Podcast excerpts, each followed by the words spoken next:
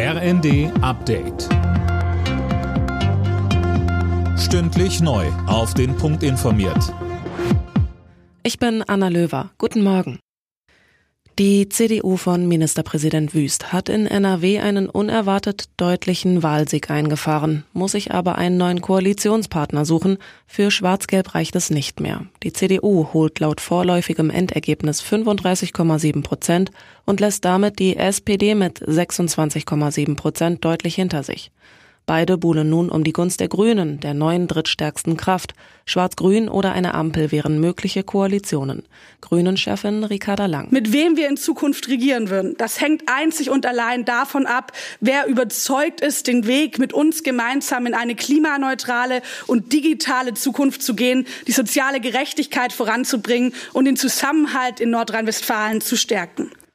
Die AfD verliert, kommt aber wohl wieder in den Landtag. Genauso wie die FDP, die aber nicht halb so viele Stimmen bekommt wie vor fünf Jahren. FDP-Chef Lindner. Wir haben eine, man muss es so sagen, desaströse Niederlage heute Abend zu verzeichnen. Schweden und Finnland steuern auf den NATO-Beitritt zu. In beiden Ländern beraten heute die Parlamente über diesen Schritt. Die beiden Staaten reagieren damit auf Russlands Angriff auf die Ukraine.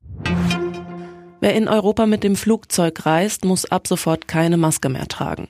Auch die Pflicht an europäischen Flughäfen ist gestrichen. Einzige Ausnahme, auf Flügen von und nach Deutschland gilt die Maskenpflicht weiter. Wer von heute an nach Österreich einreist, braucht keinen 3G-Nachweis mehr. Das Gesundheitsministerium begründet die Aufhebung der Einreiseregeln mit der entspannten Corona-Lage.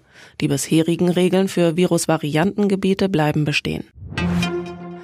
Werder Bremen hat es geschafft. Genau wie der FC Schalke 04 steigen die Bremer nach nur einem Jahr wieder direkt in die Fußball-Bundesliga auf. Der HSV hat sich im Saisonfinale der zweiten Liga die Relegation gesichert. Alle Nachrichten auf rnd.de